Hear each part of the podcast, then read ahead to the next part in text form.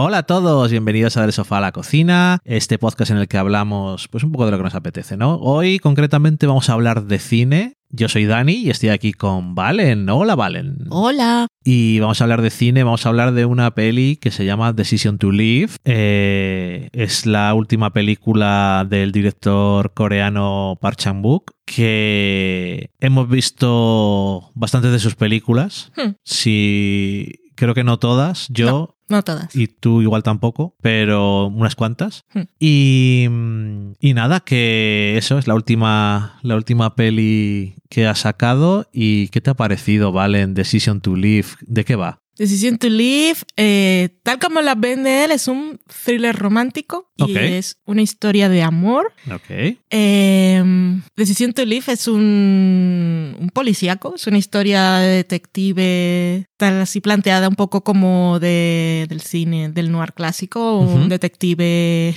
en este caso su vicio es ser insomne.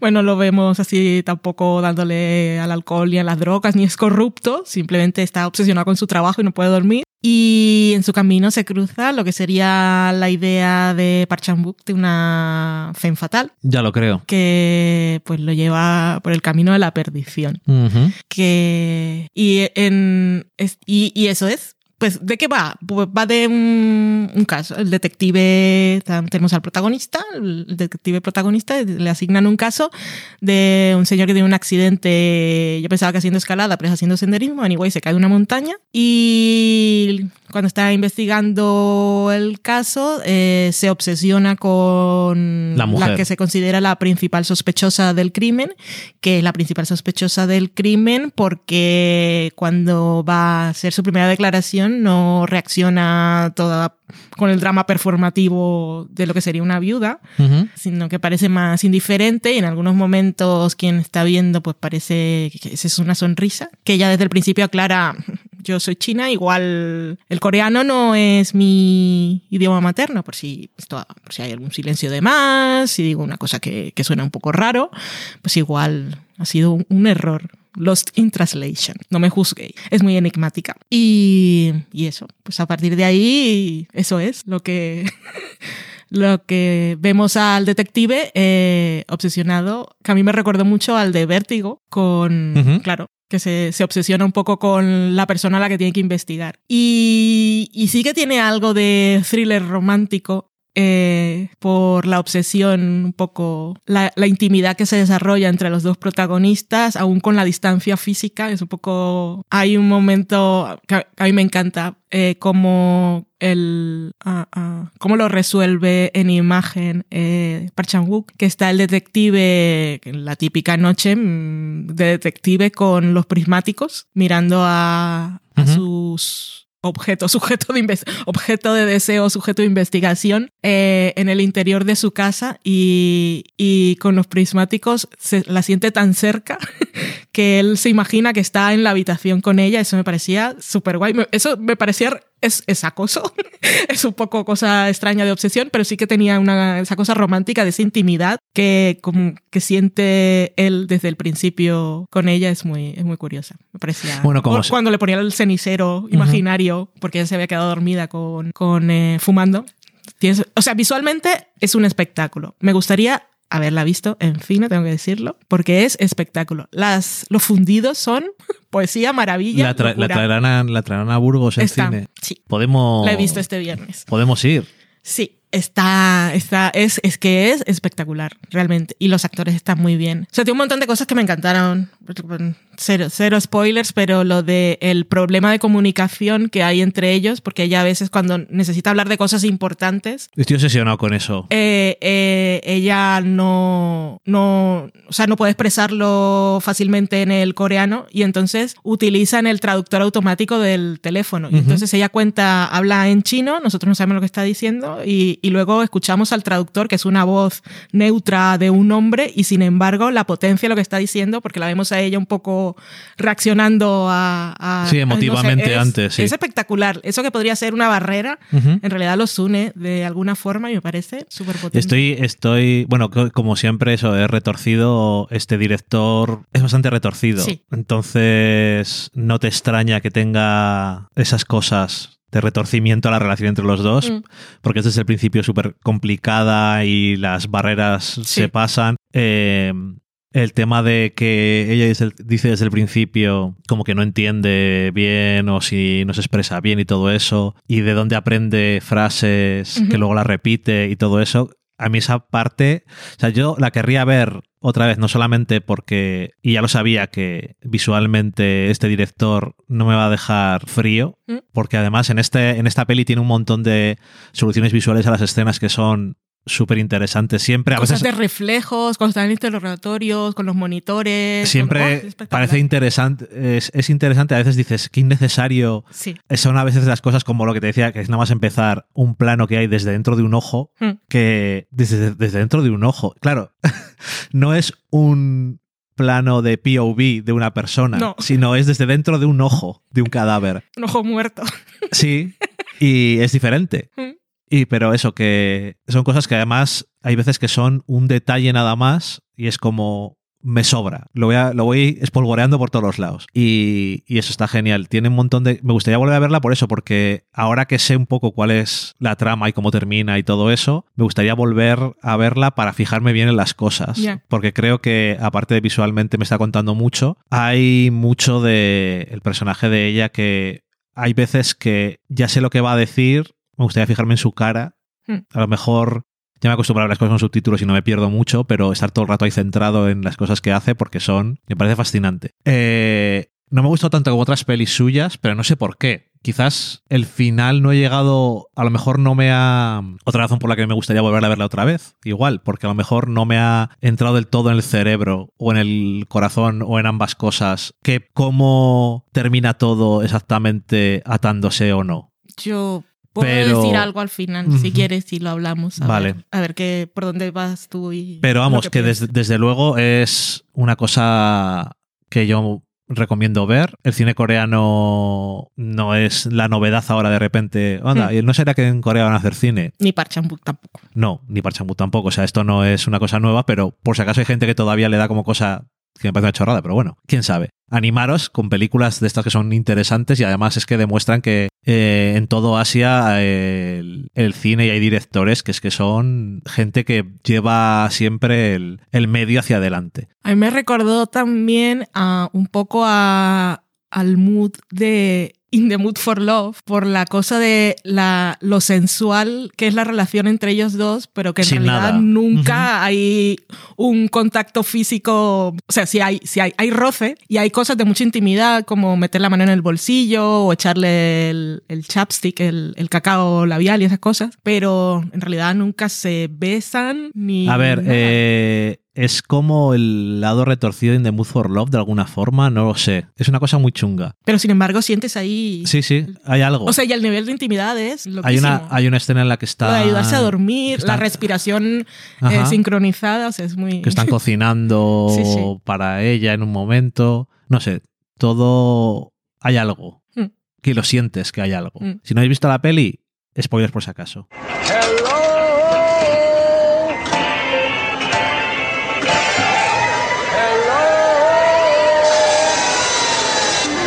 Spoilers, Spoilers, spoilers, spoilers. ¿Qué te pasa con el final? No, que no sé si. Eso, el momento. Este debe ser la peor, el peor aviso de spoiler del mundo. Spoilers, spoilers, spoilers. Spoilers. Em, el momento en el que el argumento lleva al protagonista a la ciudad, a trabajar en la ciudad donde vive con su mujer, em, eso, y no hay ni asesinatos ni nada, y luego de repente se encuentra con la otra y ya hay un asesinato, ¿no? Eh, entonces eh, lleva un poco más allá la cosa de la obsesión y demás, pero lo de toda la es que no es que no sé cómo explicarlo bien es eh, la es como que ella al final se ha ofrecido como algo para estar siempre en su eh, panel de desaparecidos Es correcto. y está todo el rato pensando Ese- en él Eso, eso es lo romántico de no es que lo ella romántico entre porque como tiene la cosa esa de es que ellos escuchar que esto a mí me encanta eh, es que escuchó el audio en el que me dices que me amas y, y tal y él dice ¿cuándo te he dicho que te amo? o sea eso me encanta porque en realidad nunca dijo las palabras pero claramente Ajá. él estaba eh, la cosa además de, del honor y de ser un buen policía y no sé qué, estaba diciendo, sé que eres culpable, todos los, todas las evidencias hay que destruirlas y tal, y entonces eso obviamente es te amo y tal.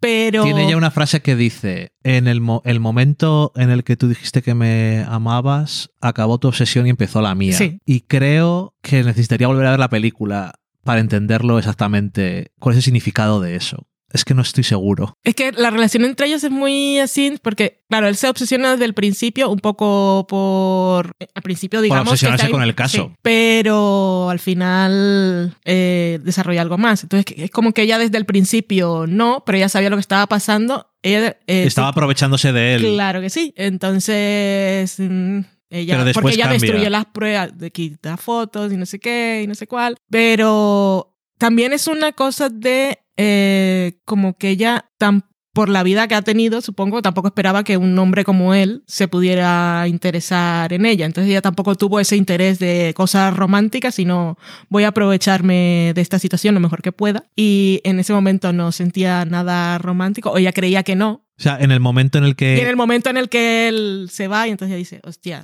sí. En el momento en el que se va, pero es en el momento en el que él ha dicho, sé lo que ha pasado, pero esta es la forma de ocultarlo hmm. y me voy. Hmm. Como lo repite varias veces, como mm, una persona de esta integridad, una persona de este carácter pudiera interesarle yo, de alguna forma y porque todos los con los que había estado antes eran corruptos, eran hmm. ladrones, básicamente, ¿no? Porque el otro, el segundo también es uno que invertía cosas y había hecho perder dinero a la gente, ¿no? Y el anterior le estaba, le había escrito las cartas de amenaza, pero los sobornos estaban de todas, existían de todas formas. O sea que es como que la integridad de él y que sea tan derecho hmm. es lo que, y que lo haya haya roto esa integridad por ella.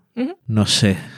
Pero bueno, ahí comienza su obsesión. Y eso que al final no es que ella se sacrifique por él porque van a descubrir y tal, sino es eso. Quiero ser tu caso sin resolver. Que de una forma es retorcidamente romántico, no solo por la idea de no es eh, el me vas a tener que recordar toda tu vida porque no vas a poder quitar la foto de la pared, bueno, vas a resolver el caso, sino que eh, ahí está lo retorcido y la cosa de historia de amor entre ellos dos, y es que ella sabe que él necesita tener casos sin resolver es como lo que le da vida. Es que como el combustible que tiene. Exactamente. Y entonces es como, ahora estás en esta ciudad en la que no pasa nada, yo te voy a dejar este caso aquí para el resto de los tiempos, que no vas a poder resolver nunca, porque es que no me van a encontrar. Sí, que en el momento en el que se muda y tiene que investigar que han robado unas tortugas. Exactamente pues como que no, no, se siente vivo. Ha perdido la ilusión de vivir. Ahora tiene una razón, en este caso no para levantarse de la cama, sino para no dormir. Es como el, el regalo final es la ilusión de vivir, le, regala la ilusión de vivir. Exactamente, eso es lo romántico. Eso es lo romántico que yo veo. Claro que todo esto es romántico simplemente comillas, no estamos diciendo que esto sea romántico. Lo romántico dentro de la historia de amor imposible que hay ahí. Dentro del retorcimiento que tiene ella y que está, está de lo suyo. Exactamente. Pero eso, que no sé, no importa ya volver a verla, en absoluto. Bueno. Luego sí, toda la parte esa del plan de la, el, el, malo este y la madre, las cachetadas y el otro es, es un, poco, un poco confuso. Eso, yo reconozco esa parte, me lié un poco. Yo pero me, bueno, me, quedo con, me quedo con lo importante. Yo me lié bastante porque no estaba como no me lo habían. Como la parte del final es el último tercio de la mm. peli, más o menos, entonces es, presenta a personajes nuevos, ahora que sea, está con otro hombre y este otro que la pega, mm. pero que es el que quiere matar a su marido. Pero claro, yo al principio me confundía con quién era cada personaje. No estaba, no me les habían presentado lo suficiente para que me quedara claro. No presentado nada. Y entonces estaba muy confuso sobre lo que había pasado. Entonces, claro, cuando al final dice, no, no la mató ella, o sea, no le mató a su marido ella, pero hizo lo que tenía que hacer para que alguien lo matara. Pero... Y limpió todos los restos de sangre, que no eran pocos, para que el otro Para que el otro no se sintiera mal. Es que eso, esos son los detalles románticos de esta película, es que no diga que no es retorcida. Ahora, eh, esa parte es confusa y luego está el enigma de si el vestido es verde o es azul, que es un poco así, cosas de percepción. Pero para mí, el verdadero misterio de Decision to Live, que es irresoluble, es por qué el compañero le está haciendo masajes con el aparato ese por la noche. el coche, como si fuera lo más normal del mundo. Esas eran las situaciones absurdas. Cuando estás en el coche mucho tiempo. What is, the fuck? What is the fuck? Imagínate. Cuando estás mucho tiempo en el coche, pues te hace falta que te circule por la espalda. What the fuck? Pero él también lo hacía cuando estaba solo. Entonces lo tienen ahí para cuando tienes que estar mucho tiempo vigilando a alguien, pues se te ponen los músculos y la sangre tiene que circular. Son cosas que pasan. Esa era la parte que yo decía, ¿qué se ocurren? Por cierto, ¿Qué necesidad hay? Otra cosa que tampoco me enteré muy bien es exactamente cómo se había suicidado. Porque va con un cubo. Es que no, no entendí muy bien cuál era. Eh. Lo del cubo. Era, ¿Tenía peso? El cubo tenía. No sé. Para mí simplemente se hizo un hueco y cuando pasó la Pero... echó toda la tierra encima y la ahogó. Ya, ok. Lo del cubo, pues no me acuerdo. Bueno, whatever. Al final da lo mismo porque es más también el visual mm. que la cosa práctica de cómo se hace, ¿no? En fin, pues nada, que ya hemos terminado y tenemos, hemos tomado la decisión de irnos. Oh. Oh. Y, y, lo vamos a hacer. Así que nos escuchamos otro día. Adiós. No sé si te ha cogido ese adiós. ¿Puedes volver a decir? Gracias.